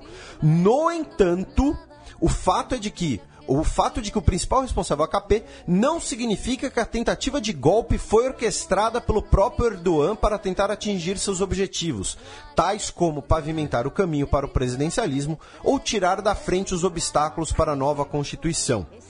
E, apesar de não ter orquestrado o golpe, o Erdogan e o AKP vão fazer um esforço para usar as condições resultantes e o apoio que receberam como maneiras de aumentar suas legitimidades. Ou seja, o Partido Comunista Turco, uh, se a gente tem as suspeitas de que uh, o golpe foi orquestrado pelo próprio Erdogan, o Partido Comunista Turco, que repito, é uma fonte interessante porque ele é de oposição ferrenha ao Erdogan, coloca que ele não foi o responsável, mas ele vai usar se, para se beneficiar. É o, é, é o, grande vencedor, no fim das contas. Exatamente. E aí a gente fala um pouco das consequências internas do golpe. Né? Esse fortalecimento do Erdogan. Uh, e aí começou um verdadeiro processo de expurgo na Turquia. O Erdogan colocou que essa tentativa de golpe foi um presente de Deus para limpar a Turquia. Ele falou isso, são palavras dele. Uh, 208 pessoas que resistiram ao golpe morreram, entre elas três soldados, 60 policiais e 145 civis. Nós tivemos 24 soldados pró-golpe mortos e 50 feridos, e no geral 1.500 feridos. Uh, nós tivemos ataques à bomba ao Palácio Presidencial, ao parlamento turco, inclusive o ataque à bomba no parlamento turco foi uh, transmitido praticamente ao vivo. Logo após o golpe, nós tivemos 6 mil prisões ah, executivas, ou seja, prisões eh, de forma praticamente arbitrárias, incluindo aí quase 3 mil soldados e 79 generais e almirantes. 79 oficiais generais, né? Ah, altos cargos militares. Nós tivemos 2.745 juízes demitidos pelo governo, 3 milhões de funcionários públicos proibidos de sair do país. Isso tudo na, na própria sexta-feira, de, de sexta para sábado. E aí, no sábado, 10 juízes do Danistay, que é um dos principais organismos do judiciário turco, ah, foram presos pela polícia e outros 38 membros do Danistay estão sendo procurados e 140 juízes da Suprema eh, Instância do Judiciário, o Yargitai, estão, tiveram ordem de detenções emitidas. No sábado, o primeiro-ministro Yudirim disse: começamos a limpar o sistema, dizendo que 10 mil funcionários de diferentes ministérios foram suspensos. No Ministério do Interior, tivemos mais de 8 mil demissões, principalmente de policiais e guardas. 15 mil professores foram suspensas e 21 lições, eh, lições não, licenças de professores da rede em- privada de ensino foram revogadas e todos os reitores e diretores universitários foram suspensos e foram proibidos de saírem do país. Os professores e educadores como um todo não podem sair do país. Nós temos 14 navios da Marinha Turca desaparecidos. Eh, Imagina-se que de forças pró-golpe que tentaram pedir asilo ah, em países próximos, a gente já vai dar um exemplo disso, ou de ah, navios que foram afundados para não por terem provas de que a sua tripulação esteve envolvida no golpe ou não. Enfim, não se sabe ainda, mas são 14 navios, 14 navios de pequeno porte, não é que, sei lá, um cruzador enorme ah, desapareceu, alguma coisa assim. Na segunda-feira, atendendo um, entre aspas, clamor popular pela pena de morte, o Erdogan disse que cabe ao parlamento do país decidir se reestabelece a pena de morte, mas se o parlamento definir, ele vai assinar essa lei, porque a população turca acha que, entre aspas, esses terroristas devem morrer. Por que eu deveria mantê-los e alimentá-los nas prisões por anos? Ah, lembrando que a Turquia ela suspendeu a pena de morte em 2004 como parte das conversas para entrar na União Europeia, porém a Turquia não executa ninguém desde a década de 1980. Ah, no início da semana, a Turquia bloqueou o acesso ao Wikileaks, porque o Wikileaks divulgou mais de quase 300 mil e-mails ligados ao AKP, e segundo a Wikileaks, o vazamento foi uma resposta aos expurgos pós-golpe. E foi declarado estado de emergência na Turquia também no início da semana, de por três meses, aprovado pelo parlamento por 346 votos a 115, segundo o primeiro-ministro, para evitar outro golpe. Por conta desse estado de emergência, a Turquia suspendeu a Convenção Europeia de Direitos Humanos, um processo parecido com o que a França fez ah, após os ataques do Bataclan com o Hollande. A questão é que, ao suspender a Convenção Europeia de Direitos Humanos, ah, a Turquia é obrigada a fornecer ah, atualizações constantes ao secretário-geral do Conselho da Europa sobre as medidas tomadas e o que tem sido feito. E isso não permite prisões arbitrárias, tortura e permite o governo a governar por decreto, ou seja, não precisa. O governo turco não vai precisar do parlamento pelos próximos três meses, ao derrogar, né? E aqui um abraço para nossa querida Ana Luísa de Moraes Campos, nossa professora de Direito Internacional preferida dos nossos ouvintes, que mora no coração dos nossos ouvintes, que é, fez alguns esclarecimentos sobre tudo que aconteceu.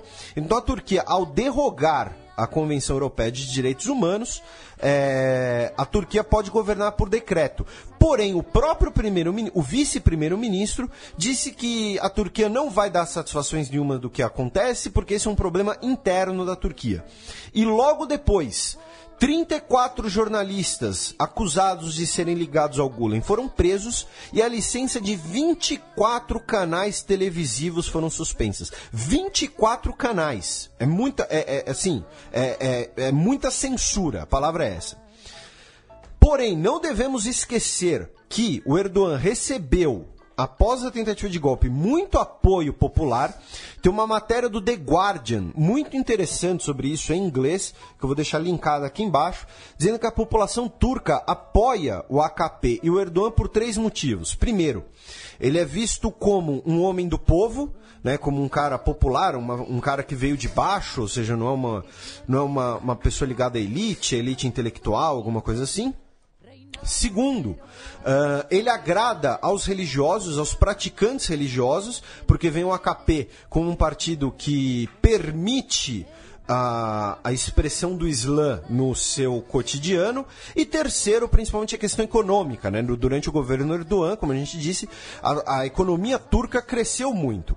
Só que, recentemente, antes do golpe, inclusive, a popularidade do Erdogan estava em baixa que é uma das coisas que levam a crer que pode ter sido orquestrado por ele mesmo. É, aí eu pensei duas declarações de, de, pessoas comuns uh, nessa matéria do The Guardian. Um, um cara chamado Kormas diz que ele é o nosso melhor líder desde Mehmed o Conquistador.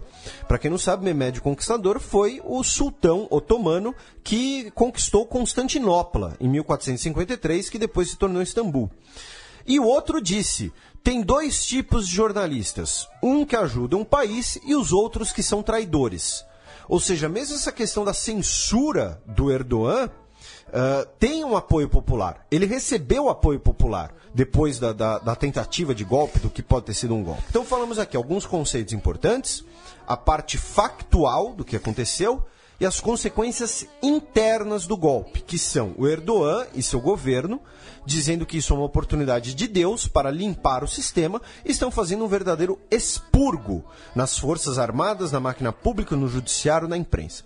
Agora vamos falar da parte externa. Uh, primeiro, com a Grécia, né? A Turquia tem uma rivalidade histórica com a Grécia, a fronteira entre os dois países é um, pro, é um pouco problemática. E nós tivemos um helicóptero uh, turco, um helicóptero Black Hawk, pertencente ao exército turco, pousou na fronteira de Alexandrópolis com oito militares turcos que pediram asilo Uh, Acredita-se que eles tenham feito parte da tentativa de golpe. Eles já receberam ameaças, inclusive, uh, do, do governo turco. O embaixador turco na Grécia exigiu a sua devolução imediata, que eles são traidores. É... E um juiz grego foi, foi malandro, deve-se dizer. Ele, ele condenou esses oito militares por uma pena de dois meses uh, a cumprir por voo ilegal, por voarem sem autorização. Então eles vão ficar dois meses numa prisão especial, enquanto o processo deles de asilo corre. Uh, ah, para ver, porque é um, acaba sendo aí uma questão diplomática também. Porque existem bases jurídicas para eles receberem o asilo, que é eles têm um, um, bem fundamentado temor de perseguição se voltarem ao seu país. Por outro lado, não devolvê-los à Turquia pode dar um problema muito grande entre dois países que já têm uma rivalidade histórica e, e tem uma, uma, série de problemas fronteiriços também. Mas aí o juiz foi, foi esperto, condenou eles à prisão por dois meses por voo ilegal em território grego, e enquanto e nesses dois meses certamente vai ter muita conversa de bastidor. Outro, principal, outro aspecto muito importante, que o governo Erdogan pediu a extradição imediata do Fethullah Gulen, que mora na Pensilvânia, líder do Hizmet. O Erdogan, num comício com milhares de pessoas na principal praça de Istambul, disse que nos entreguem o personagem da Pensilvânia. O John Kerry, secretário de Estado dos Estados Unidos, inicialmente disse que não recebeu a papelada oficial, Porém, agora, no final da semana, na quinta-feira, vulgo ontem, a Turquia enviou um dossiê que comprovaria ah, o envolvimento do Gulen no golpe. Porém, o primeiro-ministro turco fez uma declaração interessante. Ele destacou a amizade entre Estados Unidos e Turquia, mas disse que. Mas criticou a insistência do Kerry em receber as provas sobre o Gulen. Abro aspas. Se está claro que o, o líder que, que o líder que orquestrou tudo isso e seus amigos ainda te pedem evidências, então eu poderia questionar a nossa amizade. Então, guardem bem essa frase aqui. Né? Os Estados Unidos a Turquia talvez entrando aí em rota de colisão por conta do Fethullah Gulen, que atualmente está nos Estados Unidos. E o Kerry também disse que a extradição dele ou não, não depende dele nem do presidente. Depende do judiciário do país e do, entre, abro aspas, devido processo legal. Ou seja, outra indireta aqui. Ainda em relação aos Estados Unidos, no dia 19, o Obama e o Erdogan conversaram por telefone, discutiram a questão do Fethullah Gulen. O Obama pediu que o Erdogan respeite os princípios democráticos e logo depois, num comício, o Erdogan usou uma retórica um pouco anti-Estados Unidos, dizendo que os Estados Unidos estão abrigando o, o coordenador disso tudo. Eh, eh, Vejam só, depois da conversa telefônica com o Obama. Então, nós temos dois estremecimentos aqui com os Estados Unidos. A ONU, como instituição, ah, criticou na terça-feira a suspensão em massa de juízes e promotores, colocando que cada caso deve ser examinado antes de, eh, de maneira independente, antes de punições coletivas que soam ah, extrajudiciais.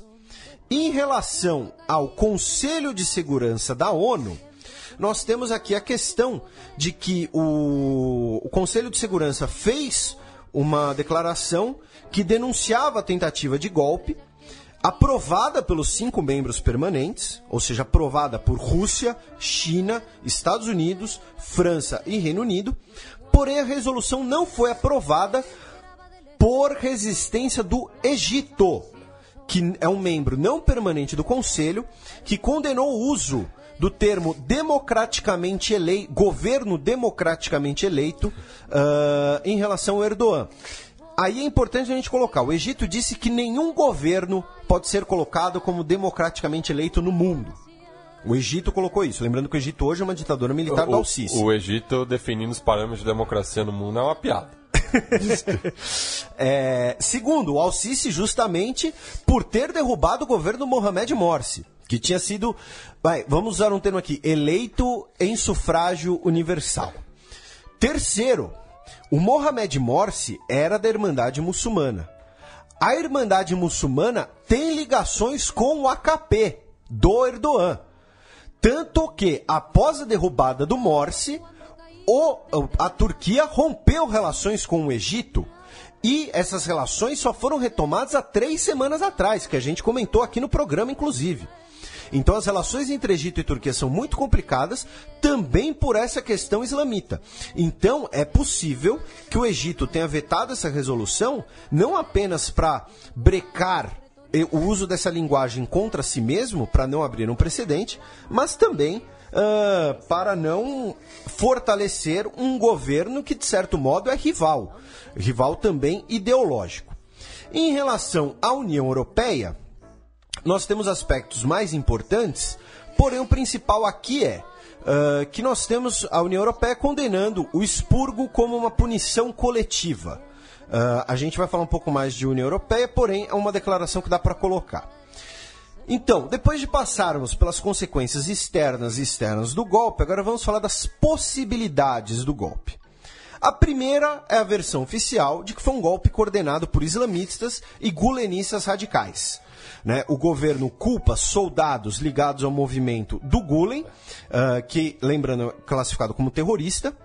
Ah, o Gulen negou o envolvimento, inclusive o Gulen deu uma entrevista depois de três anos sem dar entrevista. O primeiro-ministro turco disse que qualquer país que proteja Fethullah Gulen será um inimigo da Turquia e será considerado em guerra com a Turquia. Mais um recado para os Estados Unidos. E uma nota do Rismet negando as acusações, rechaçou a tentativa de golpe militar no país, disse que o movimento tem mais de 40 anos de compromisso com a paz e democracia, que pessoas ligadas ao movimento já sofreram com golpes turcos anteriores e que os comentários de círculos pró-Erdogan são altamente irresponsáveis e lembrou o caso de corrupção de 2013. A segunda possibilidade são os quemalistas radicais. Por quê?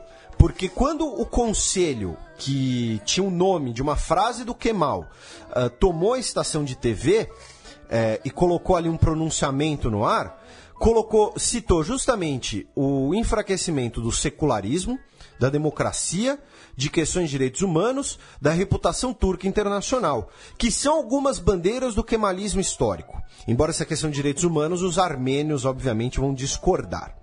E os kemalistas radicais poderiam então querer tomar o poder para promover eles, eles o seu próprio expurgo, eh, perseguindo aí no caso Erdogan e seus simpatizantes, seus partidários islamistas religiosos. A terceira possibilidade é de kemalistas moderados, que teriam a, a mesma bandeira, porém teriam a finalidade apenas de afastar esses movimentos e promover um novo governo, eh, promover o fortalecimento das instituições seculares, que foi mais ou menos o que a gente viu na Turquia no final da década de 1990. A quarta possibilidade é que tenha sido tudo orquestrado pelo próprio Erdogan, né? uma operação de false flag, bandeira falsa, que é quando você cria uma situação emergencial que vai lhe beneficiar. O exemplo histórico mais célebre é o do Reichstag, ah, né? que, em que Hitler, o partido nazista, mandou tacar fogo no parlamento alemão só para poder punir e culpar os movimentos ah, de extrema esquerda na Alemanha e criminalizá-los e tornar a Alemanha praticamente unipartidária. E aqui no Brasil teve o plano Coin também. O plano Cohen. E, e te- te- teve outros também, me- me- menos conhecidos, outras tentativas, mas o mais, mais conhecido é o plano Cohen, que é de 37. 35, 37. 37, justamente é a desculpa pro Do, Estado pro Novo. Estado Novo, é. Em 35 foi a intentona comunista, É. que, que foi uma das bases do Não, plano ju- Justamente, é, todos os líderes é, comunistas estavam presos e usaram o subterfúgio em 37 para uma, uma nova tentativa de golpe comunista. Exatamente. Então, assim, e- e a gente tem exemplos também em outros países da América Latina. A gente tem o, o golpe de Napoleão III na França, que ele foi eleito como presidente, e aí deu um alto golpe e voltou como salvador da pátria, se proclamando é, imperador da França, terminando a República, como Napoleão III. Ele que era sobrinho de Napoleão, não era descendente direto. Napoleão II seria o filho dele, que não se sabe o paradeiro até hoje. Ah, Disney tá aí uma história tipo Anastácia para vocês. Ah, então, a última, essa possibilidade também do próprio Erdogan, justamente para quê? Para eliminar algumas liberdades civis e realizar justamente esse expurgo no judiciário e no- nos militares. Por quê? Porque os militares kemalistas eram o principal obstáculo ao poder do Erdogan. Nos últimos anos, ele já tinha afastado vários militares de alta patente com a desculpa de serem gulenistas, como a gente comentou, nós já tivemos dois expurgos menores anteriores, e estava promovendo rapidamente oficiais de patente menor, porque aí eles seriam leais ao Erdogan, que o, olha, ele tá, né, você, eu faço sua carreira e você vai ser leal a mim. Alguns dos sinais que indicariam uma possível operação de, de false flag foram comentadas, e aí eu volto à União Europeia. O Johannes Hahn, que é o comissário europeu para o- a expansão da Europa, que cuida das negociações com a Turquia, que cuida das negociações para a Turquia ser ou não parte da União Europeia, disse. Essas listas são enormes. O governo turco já tinha essas listas prontas. Porque, de fato, em questão de 24 horas, você emite eh, ó, 8 mil ah, mandatos de prisão. É, é- é- você não consegue elaborar uma lista de 8 mil nomes assim, num, num período de tempo tão pequeno. E outro sinal de que poderia ter sido uma coisa orquestrada pelo próprio governo foi de que as mesquitas, né, nós temos o- os chamados para oração, né, o- todo mundo já, já deve ter visto, nós temos os minaretes, e muitas vezes quando tem alguma situação ah, importante, as mesquitas fazem chamados de, de emergência, fazem chamados, enfim, mais ou menos que nem os, os sinos de igreja, quando a cidadezinha estava pegando fogo no Brasil colônia, o sino começa a tocar. É, Para dar um exemplo caricato aí de, de de cinema. É, e as mesquitas teriam sincronizado os seus chamados para levar a população a apoiar o golpe, a, a lutar contra o golpe, a apoiar o Erdogan.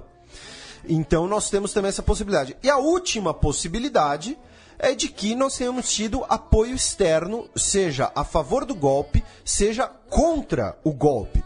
Por quê? Porque a Turquia ela tem uma localização geográfica muito importante. né? A Turquia é a ponte entre a Ásia e a Europa, seja pelos estreitos, seja pelo Cáucaso. É, então, ela é um país da OTAN, é um país ativo na luta contra os curdos na guerra civil síria. Nós temos suspeitas muito bem fundamentadas de relação entre o governo turco e o Daesh. Ah, que podem, ah, inclusive a Turquia comprando petróleo da, da Rússia. Nós tivemos problemas fronteiriços entre Turquia e Rússia. Nós tivemos o abate do caça, ah, que foi um programa grande aqui também. É, porém, aí você pode pensar, então foi o governo russo querendo se vingar do abate do caça, como alguns, alguns falam por aí, porque, eh, eh, mas não, isso é uma visão muito simplista, muito pequena, até porque o governo Erdogan hoje é um governo próximo do governo Putin. Né, o governo Putin, ele, ele fortalece o governo Erdogan, inclusive seria muito mais interessante a Turquia se distanciar da Europa e da OTAN para o Putin do que o contrário. Tanto que qual movimento russo apoiou o golpe? A oposição russa, o Partido Liberal apoiou o movimento, apoiou os golpistas contra o Erdogan. Só que nós também podemos ter uma, uma, uma eventual interesse dos Estados Unidos envolvidos, né? tanto que esse azedar na relação posterior fica muito claro. Ah, obviamente, as duas principais possibilidades de apoio de interesses externos acabam sendo Rússia e Estados Unidos. Porém, se, o se o governo russo apoiou alguém nessa situação, certamente foi o governo do Erdogan, não o contrário, como algumas pessoas veicularam por aí. Justamente a oposição russa soltou uma nota manifestando apoio às forças golpistas. Então essas são as nossas possibilidades. Não dá para cravar nada ainda. Agora vamos aqui para a conclusão desse nosso cheque. Primeiro é, as pessoas mais prejudicadas foram justamente os turcos, né? Você tem vários relatos de a população tá com medo. ah, o número de usuários turcos do Facebook derreteu, assim, diminuiu vertiginosamente. As pessoas estão deletando seus perfis no Facebook. Elas perderam liberdade de trânsito, boa parte delas, não podem sair da Turquia. Turcos que estão fora da Turquia, tive relatos de, sabe, aquela coisa, ah, eu tenho um amigo que está fazendo intercâmbio não sei aonde, a amiga dele é turca e ela está com medo de voltar. Esse tipo de, de relato que pode parecer ah, caso pequeno, tal, mas mostra bem como funciona a cabeça da- da- das pessoas nesses momentos. Dentro da Turquia, o maior fortalecido até agora é justamente o Erdogan. Por quê? Porque ele conseguiu arregimentar apoio popular, ou pelo menos transmitir a ideia de que ele tem apoio popular no mínimo. Segundo, agora ele pode ter um- umas forças armadas que abandonem sua bandeira histórica do kemalismo e tenham forças armadas extremamente leais a ele, tanto que um membro do governo, o Numan Kurtulmus, disse que o governo agora vai trabalhar para reestruturar as forças armadas. Reestruturar as forças armadas é o quê? É botar um monte de gente leal ao projeto de ditador que está lá, o Erdogan.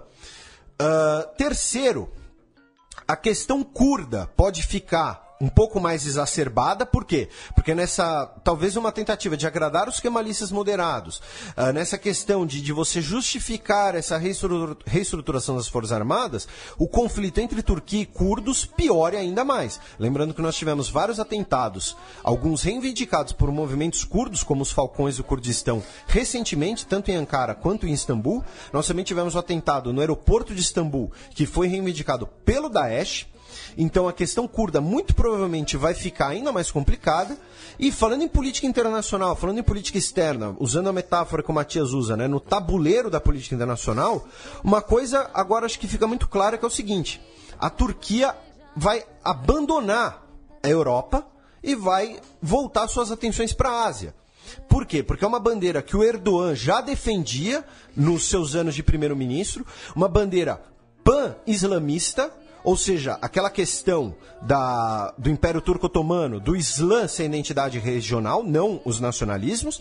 E segundo, a sua política externa já foi chamada várias vezes de neo-otomana. que favorecendo uma reaproximação do Estado turco com países, com regiões que antigamente faziam parte do Império Turco Otomano, como, por exemplo, a própria Síria, como o Líbano, como parte do Azerbaijão. O Azerbaijão e a Turquia têm relações muito próximas, inclusive por conta do, entre aspas, inimigo em comum, que é a Armênia. Ah, mesmo que isso custe os princípios seculares quase antirreligiosos da República Turca, da, do kemalismo turco. Ah, então, e, e por que eu estou falando isso?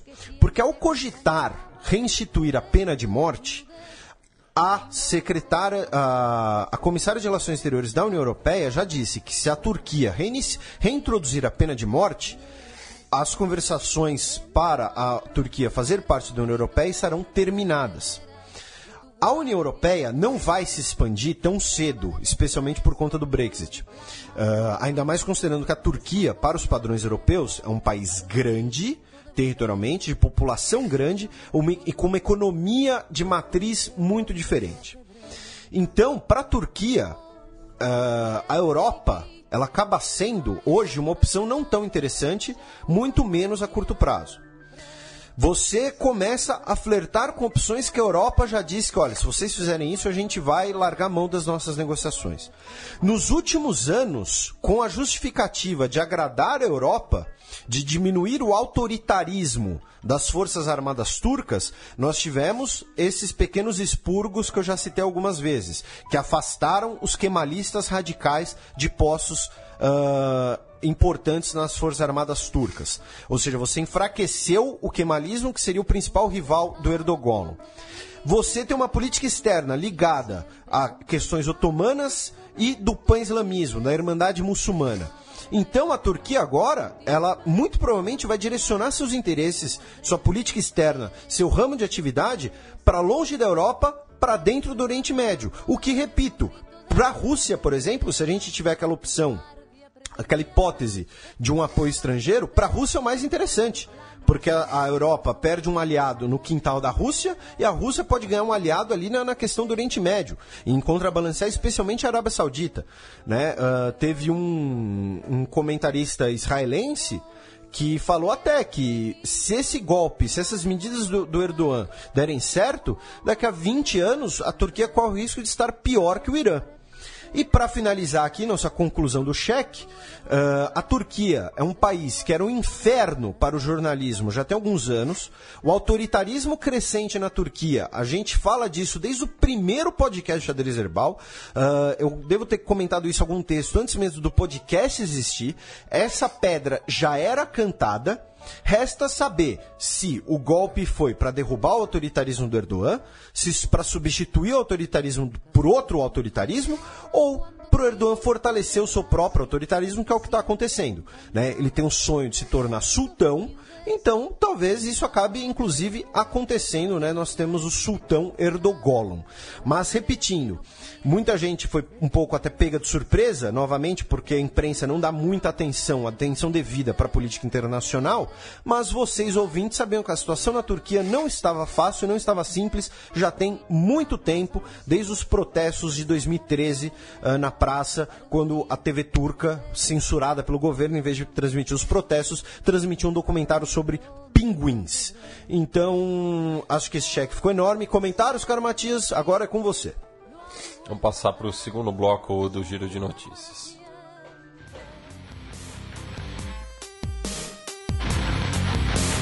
Giro de notícias.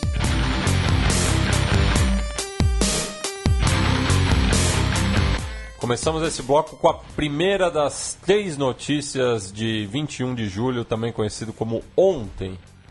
Polícia Federal prende suposta célula do Estado Islâmico que estaria planejando ataques no Brasil.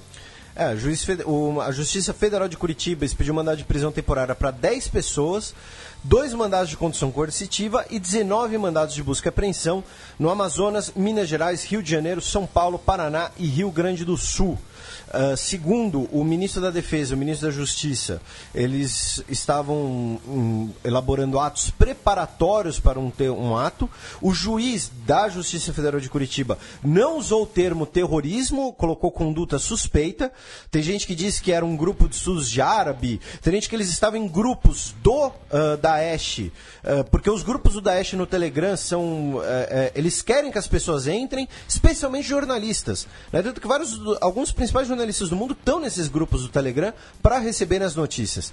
É, inclusive tem um vídeo do Ivan do Anticast, um vídeo de meia hora, mas como é, é, ele é, é, é só narração, dá para colocar ali no velocidade 1,5, uh, ouve um pouquinho mais rápido, uh, que ele explica bem o que aconteceu. O Ivan, inclusive, está em alguns desses grupos do Telegram para ver o, o que as pessoas falam, ele twitta bastante sobre isso.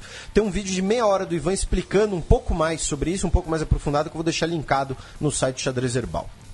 É, governo e oposição aceitam presença do Vaticano para diálogo na Venezuela. É, o Ernesto Samper, o secretário-geral da ANASU, anunciou ontem que tanto a oposição como o governo da Venezuela aceitam a presença de um representante do Vaticano para um diálogo de reconciliação entre os dois lados na, na, na crise que nós temos na Venezuela. Uh, 71% da população venezuelana é católica apostólica romana. E ainda na América do Sul nós tivemos um entrever entre Chile e Bolívia, já que na terça-feira uh, oficiais bolivianos, uh, pessoas do governo boliviano, uma, numa comitiva liderada pelo chanceler da Bolívia, estavam fazendo uma visita em Arica e Antofagasta para averiguar a situação de trabalhadores bolivianos nos portos. Lembrando, Lembrando que a Antofagasta fazia parte da Bolívia, já Arica fazia parte do Peru. E, e é uma região que a Bolívia contesta, né? Como exige sua devolução. Só que eles fizeram isso sem comunicar o governo da Bachelet. Lembrando que relações entre dois governos são orquestradas pelo executivo. Né? E aí, por conta disso, o ministro de Relações Exteriores do Chile, o Heraldo Munhoz, disse que todos os funcionários diplomáticos e do governo boliviano deverão solicitar um visto com antecedência em seus passaportes para entrarem no país. Tribunal condena a Indonésia por genocídio. Reino Unido e Estados Unidos são cúmplices. É, essa é outra pauta interessante, né? Na, na, Indonésia, durante o período da ditadura militar indonésia, durante a Guerra Civil, uma ditadura militar uh, pró-Estados Unidos, uh, no contexto da, da, da, Guerra Fria, desculpem, é, nós tivemos, além do genocídio no Timor-Leste, nós tivemos a morte de mais ou menos meio milhão uh, de indonésios dentro do país. Uh, especialmente a maioria desses uh, do, dos movimentos de esquerda, o Partido Comunista e movimentos trabalhistas, reprimidos tanto pelas Forças Armadas quanto pelos movimentos islamistas. Uh, indonésios. Né? Lembrando que a Indonésia é o país com maior população muçulmana do mundo. E o Tribunal Popular Internacional para a Indonésia 65, que é um tribunal formado de forma consultiva, uh, não é vinculante, não tem força de lei, é um, um, tribunal simbólico, digamos assim, que averigou provas, reuniu testemunhas e vai mandar o seu parecer para outras instituições, como a Corte Europeia de Direitos Humanos, uh, declarou a sua conclusão de que o que houve na Indonésia em 65 foi um genocídio orquestrado pelo governo da Indonésia, com cumplicidade do Reino Unido, dos Estados Unidos e da Austrália, em diferentes graus da matança, e o governo indonésio já disse que não reconhece e que o que aconteceu Uh, está no passado. Mas, como eu disse, o, esse Tribunal Popular 65 vai repassar suas conclusões para outras instituições. É, breaking news. Tiroteio em shopping deixa feridos e pelo menos um morto em Munique. É... O número já subiu para seis. É, o número de. Essa era a notícia quando a gente estava elaborando o programa, elaborando o roteiro. Uh, seis confirmados, é isso? Sim. Uh, foi um tiroteio em Munique que foi uh, reclamado, foi reivindicado pela Al-Qaeda, não pelo Daesh, pela Al-Qaeda. Ah, é, é, infelizmente não deu para. Uh, ah, conversei com o Alexander brevemente hoje, uh, apenas para saber se ele estava bem, se todos os conhecidos dele estavam bem, uh, já que né, ele mora na Bavária, na Baviera. e ele deu o relato em relação ao, ao atentado anterior, então provavelmente a gente vai conseguir entrar em mais detalhes desse atentado na semana que vem, talvez. É, porém, a questão tem dois elementos interessantes. Uh, três, na verdade. O governo alemão uh, disse para as pessoas não saírem uh, às ruas é, até que as investigações sejam concluídas, até que as pessoas saibam de, de, de, tudo o que aconteceu. não se sabe ainda se são lobos solitários ou se foram é, assassinos ou se foi um grupo. A própria polícia de Munique postou no Facebook: parem de especular quem fez, porque tem muitas contradições. Tem gente dizendo até que são neonazistas. Já que a própria polícia de Munique disse que não foi. E por que poderia ser neonazistas? Porque hoje nós temos um aniversário, né, Caro Matias? Te- temos aniversário de cinco anos do atentado em, na ilha de Utoya, ali na Grande Oslo, eh, no qual o terrorista Anders Behring Breivik eh, assassinou 76 pessoas. Então, nós temos aí as duas possibilidades. Os próprios ah, canais do, do, do, do Daesh não estão falando muito do assunto. Ah, outra questão interessante é que o nome do shopping é Olímpia, porque ele fica perto do Parque Olímpico das Olimpíadas de Munique 72, as Olimpíadas em que os atletas israelenses foram mortos pelo Setembro Negro palestino, e um- uma conta do Telegram supostamente vinculado ao Daesh teria dito que isso é um sinal, que isso é para ser interpretado como um sinal. E por último, outro elemento que torna isso tudo um pouco contraditório é que sexta, eh, eh, os ataques quando ocorrem de sexta-feira, sex- Sexta-feira é o dia santo dos muçulmanos, é o dia de orações, né? Assim como os judeus têm o Shabat e os cristãos têm o domingo. Então isso também torna todo um pouco mais nebuloso. Como tudo isso aconteceu hoje, a gente não vai ficar de especulação. Ah, fica obviamente aqui o lamento pelos mortos. Esperamos que e detalhe, o, o, o afegão do ataque no trem, ele foi morto tentando fugir. Aqui nesse atentado, o ou os responsáveis conseguiram fugir. Então, que eles sejam capturados. é, e semana que vem a gente provavelmente vai conseguir retomar o assunto com mais informações para não ficar especulação em cima de especulação nesse programa que a ideia era justamente fazer uma coisa muito mais concreta, especialmente em relação à Turquia. Felipe, hoje tem? Hoje tem menino Neymar e tem, tem menino Neymar para todo mundo. Vamos chamar ele. Nome dele. Neymar é o nome dele. Neymar é o nome dele. E pra, e, e pra quem? Na verdade, por que vai o menino Neymar geral? É, o menino Neymar vai para aí um prêmio coletivo para a imprensa, né? Para os nossos novos ouvintes. O menino Neymar é um quadro que nós temos que a gente dá esse prêmio para a imprensa, porque a imprensa ela muitas vezes comete erros quando fala de política internacional, porque ela não fala de política internacional como deveria, só sabe falar do Neymar e da sua conta no Instagram. Ah, porque várias manchetes, várias notícias colocaram que o Brasil deportou aquele físico franco-argelino. Quando na verdade o Brasil expulsou o franco-argelino. A deportação é quando o estrangeiro entra em território nacional de forma irregular, usando subterfúgios, escondido, alguma coisa assim. Não foi o caso, ele entrou inclusive com a autorização do Itamaraty, que deu aquele rebuliço todo, quando o cônsul de Genebra pediu autorização e tudo mais. Então ele foi expulso. E, novamente, um abraço para nossa querida Ana Luísa de Moraes Campos. É, vamos chamar os peões da semana. Os peões. A bullet from the back of a bush took Medgar Evers' blood. Na verdade, é o peão. Porque ele é o peão isolado e promovido ao mesmo tempo. Explica essa, Felipe. É, o peão promovido é o Erdogan, porque ele foi o grande vencedor da política internacional, consolidou a sua posição, eh, conseguiu ainda mais poder, eh, enfim, eh, vai, quem sabe, realizar o seu sonho de se tornar sultão, e o peão isolado é também o Erdogan. Na verdade, vamos mudar aqui, vai. O peão isolado são as forças golpistas na Turquia que podem ser o Erdogan. Podem ou não. É, pode ser o Erdogan, pode ser o Gulen, pode ser os kemalistas, pode ser a, a oposição ao Putin, pode ser o Obama, pode ser os reptilianos, podem ser os Illuminates. Ah, não sabemos, mas então tá aí ah, o peão isolado vai para os golpistas da Turquia. Pronto, fica melhor assim. Vamos passar para as dicas culturais.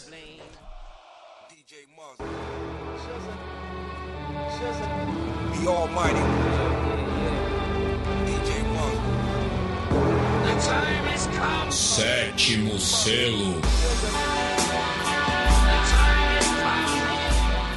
Felipe, qual é a boa para os nossos ouvintes? Então, a Boa é um livro que eu estava para ler já tem um tempo, me foi bastante recomendado lá, na minha, lá no meu curso em Israel. Eu comprei ele recentemente, vou começar a ler neste fim de semana.